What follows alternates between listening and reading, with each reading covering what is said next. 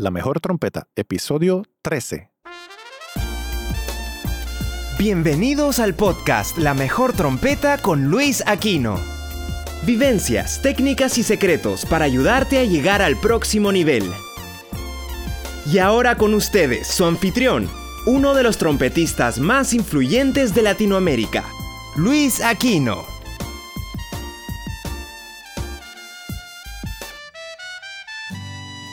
Saludos a todos nuevamente. Bienvenidos a este podcast La Mejor Trompeta. Yo soy Luis Aquino. Y este episodio número 13 de este podcast La Mejor Trompeta se titula Si tuviera 17 años, no tocaría trompeta. Y en efecto, en este momento septiembre de 2016, tengo 49 años, si Dios lo permite, en noviembre, el 10 de noviembre próximo, cumplo 50 años. ¡Wow! ¡Qué rápido se ha ido! Sucede que recuerdo cuando tenía 17 años. Es una edad bien bonita. Yo la pasé muy bien porque a los 17 años ya llevaba un año tocando con el grupo de Willy Rosario que es mi grupo de salsa favorito, tengo que admitir, un grupo que se compone de cuatro trompetas y un saxofón barítono. Eso suena espectacular. Arreglos tremendos bajo la batuta del percusionista, timbalero específicamente, don Willy Rosario. Muchas buenas experiencias en ese grupo. Pues a mis 17 años, que también entré a la mm, Universidad Interamericana de Puerto Rico, que estuve ahí como un par de semestres antes de irme a estudiar a la Universidad de Miami. Curiosamente, en la Universidad Interamericana yo entré para supuestamente estudiar finanzas. Es un tema que me ha interesado desde temprano en mi vida y ya bien rápido, primer, segundo semestre quizá, de los exactamente dos que estuve allí, me di cuenta que yo no tenía que estar estudiando finanzas en ese momento. Yo estaba dedicándome a la trompeta, era mi pasión, lo sigue siendo, pero ahora es una de mis pasiones. A los 17 años yo no podía pensar en otra cosa que no fuera trompeta. Practicaba mucho, trabajaba con el grupo de Willy Rosario, estaba ya despuntando haciendo grabaciones eh, poco a poco. Y mi interés era tocar trompeta todo el día y durante toda mi vida, todos los años que me quedaran. Cuando tomé la decisión de irme a estudiar a la Universidad de Miami, entiendo que ha sido una de las mejores decisiones de mi vida.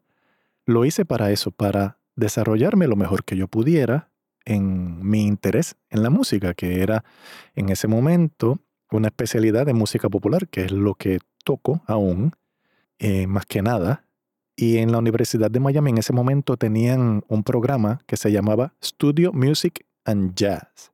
No sé si aún ese programa se llama así, aunque la Universidad de Miami es una de las mejores escuelas que hay para estudiar música popular dentro de las universidades. Ese programa de Studio Music and Jazz te preparaba para ser un buen músico de fila, de grabaciones, y te preparaba para tocar jazz de alguna manera también. Escogí bien. Fue un buen programa, me beneficié mucho, mucho de la educación que recibí allí. Y también fue muy buena la decisión, como mencioné anteriormente, porque de mi época allí en Miami aún conservo varios de los muy buenos amigos que tuve la oportunidad y la bendición de adquirir y de conocer allí muy importante esa época en mi vida y, estoy muy agradecido de haberla vivido. Pues volviendo al tema de este podcast, si yo tuviera 17 años en este momento, yo no tocaría trompeta. No tocaría trompeta solamente porque hoy en día las cosas han cambiado, como saben muchas personas que lograron vivir ya de adultos la época de los 80 y 90 en cuanto a lo que estaba pasando comercialmente con la salsa y el merengue. Ahora es otra época. Creo yo que están saliendo más músicos, se están preparando mejor los muchachos jóvenes, lo cual es buenísimo, pero no tienen el taller ese que mi generación tuvo. yo tuve la suerte y bendición de poder coger esa última línea, esa, esa recta final de los hoteles en Puerto Rico y llegué a tocar con una banda fija de un hotel, no en el lobby, en, en un salón de shows, que toqué con Fifth Dimension, con Anthony Newley, con Lisette, con Marco Antonio Muñiz, etc. En ese momento la banda estaba dirigida por don Quique Talavera y tuve la oportunidad de tocar muchos de esos shows que hoy en día ya no vienen a Puerto Rico. Ya eso no existe. Entonces, continuando con el tema, hoy en día no es factible comercialmente conformarnos con solamente, estoy hablando desde la perspectiva de un trompetista, no es útil conformarse uno con solo tocar trompeta. Hoy en día tienes que aprender un poco de arreglo, un poco de composición, tienes que aprender a grabarte a ti mismo en un estudio, tienes que aprender a enseñar, tienes que aprender a escribir, tienes que aprender a lograr ser una persona que los directores se sientan cómodos contigo ahí. Porque hoy en día, como hay tantas personas estudiando música, así parecería, a la calle están saliendo cada vez más personas, por lo menos en Puerto Rico, y están, muchos de ellos están bastante preparados para tocar. Claro, ese tema es debatible porque parte de estar bien preparado para tocar es haber tenido la experiencia de tocar con personas mejores que tú, con personas de más experiencia que tú, y quedarte callado, escuchar y seguir a tu primer trompeta asumiendo que esa persona más experimentada esté tocando primera trompeta.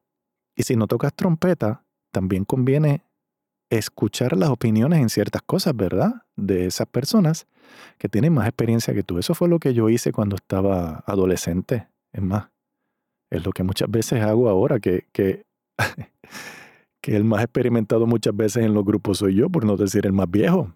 Ahora yo estoy tocando en algún grupo que la edad promedio es 20 y pico de años, 25, 28 años, son todos jovencitos. El más experimentado soy yo. Y hay veces que nos hemos sentado a hablar y esas personas más jóvenes que yo, esos jovencitos, me hacen unas preguntas que son las que yo hacía a los cincuentones o los cuarentones cuando yo estaba en esa edad más joven. Y yo las contesto con mucho gusto y con mucho amor porque cada vez que me hacen esas preguntas, veo la historia, veo, wow, yo estaba en el lado de esta persona hace no tantos años atrás, porque el reloj pasa bien rápido. Si tienes 20, 21 años en este momento, créeme que pestañeas tres veces y ya mismo vas a tener 45, pero ya mismo. Entonces, continuando con el tema, la tecnología hoy es una bendición para muchos. Si eres de las personas que no has conocido la vida sin Internet, agradecelo porque el Internet o la Internet, porque es una red, ¿verdad? Femenino, la Internet, ha traído muchas cosas muy buenas, incluyendo YouTube, incluyendo Google, San Google, incluyendo, pues, Facebook, por cierto, que tiene su utilidad, Twitter, Instagram, etcétera, todas esas cosas. Pero también ha traído la facilidad para que una persona como tú y como yo, los mortales, ¿verdad?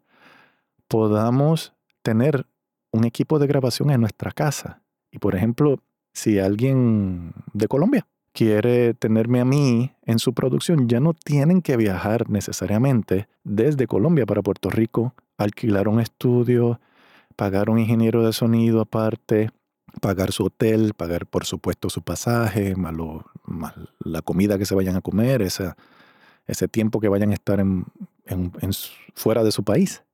Simplemente me contactan por email me envían los archivos de la mezclita, ¿verdad? La mezcla de, la sección de ritmo, las partituras en PDF por email. Yo armo la sesión acá en el programa que sea, que hoy en día son muchos los programas que existen. Está Pro Tools, Studio One, Reaper, Logic, por supuesto. Bueno, el que tú quieras. Hay muchos y no importa con lo que grabes porque después que tengas el equipo correcto, una buena tarjeta de audio, buenos convertidores, un buen micrófono, buenos cables, una buena acústica en un cuarto propio para grabar trompeta, puedes hacer el trabajo. Grabas y el, el, que sea que confíe en mí, ¿verdad? Me envía esos archivos, yo grabo y le envío los archivos de trompeta. Ellos arman allá su sesión con las trompetas mías, hacen la mezcla y ya, pues estoy allí. Ni de Colombia tuvieron que viajar para acá, ni yo tuve que viajar a Colombia. Son muchos menos los gastos y es mucha más la conveniencia. Por eso digo que si yo tuviera 17 años en este momento, yo no solo tocaría trompeta. ¿Qué más tocaría? Guitarra. ¿Qué más tocaría? Piano. ¿Qué más tocaría? No sé, quizás algo de percusión. Algo que me haga más útil ante los ojos de alguien que me va a contratar, asumiendo que me necesiten. Hoy en día es muy diferente. Cuando yo estaba desarrollándome en el instrumento, en mi carrera, la gente te llamaba porque te quería a ti por nombre y apellido allí. Y no era necesariamente tanto por los créditos, era porque tu nombre y apellido significaba que allí la cosa iba a sonar bien. Ahora parecería que la persona dice, búscame tres trompetas ahí. Y no importa quién esté sentado, no importa cómo suene, cada vez parecería que son menos y menos las personas que realmente quieren que sus proyectos les suenen óptimamente bien sin estar editándolo todo y arreglándolo en la mezcla. Eso es otro tema, eso es otro podcast, pero a mí lo que me interesa es tú, que eres joven, que estás empezando a tocar trompeta. Mi consejo es que te vuelvas el mejor trompetista que puedas, por supuesto.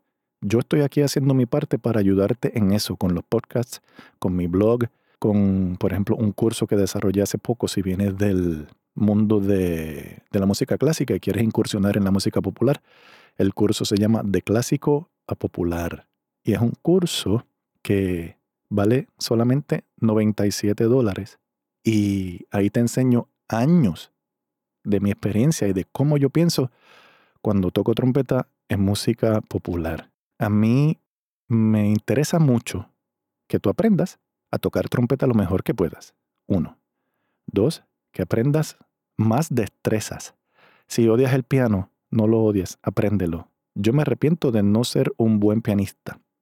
Aunque nunca es tarde, pero es algo que está en mi lista de las cosas que quiero lograr antes de irme. Y es tocar piano funcionalmente. No es para que me llamen a ser pianista en ningún trabajo, no. Pero sí ser un poquito más fluido en, tocar acordes en el piano, etc. Guitarra es muy útil también si eres una persona que te gusta escribir, si eres una persona que tienes curiosidad en el asunto armónico del instrumento, porque tanto la guitarra como el piano te pueden ayudar mucho para empezar a escuchar verticalmente, porque los trompetistas tocamos una nota a la vez. Cuando tocas guitarra o piano, puedes tocar más de una nota a la vez, por supuesto, y lograr escuchar así el acorde, la masa de sonido que produce las diferentes notas que estás tocando a la vez, es muy ventajoso para ti. Empiezas a escuchar que si la tercera menor está un poquito bajita aquí, la, guitarra está un poco desafinada, afinas esa, esa, cuerda. Bien. Eh, y entonces empiezas eventualmente a, a, manejar, a bregar, como decimos en Puerto Rico, con colores. Y aprendes eventualmente a escuchar la banda completa. Es una cosa muy, muy buena aprender a tocar funcionalmente algún instrumento armónico. Dicho esto, tocar trompeta a un nivel eficiente, a un nivel profesional y que suene bien, requiere años, obviamente, como si ya tocas trompeta, lo sabes. Tocar guitarra a un nivel que tú puedas en tu casa tocar acordes y estar curioseando con el instrumento y que más o menos te suene, es mucho más rápido, lo cual es súper buenísimo.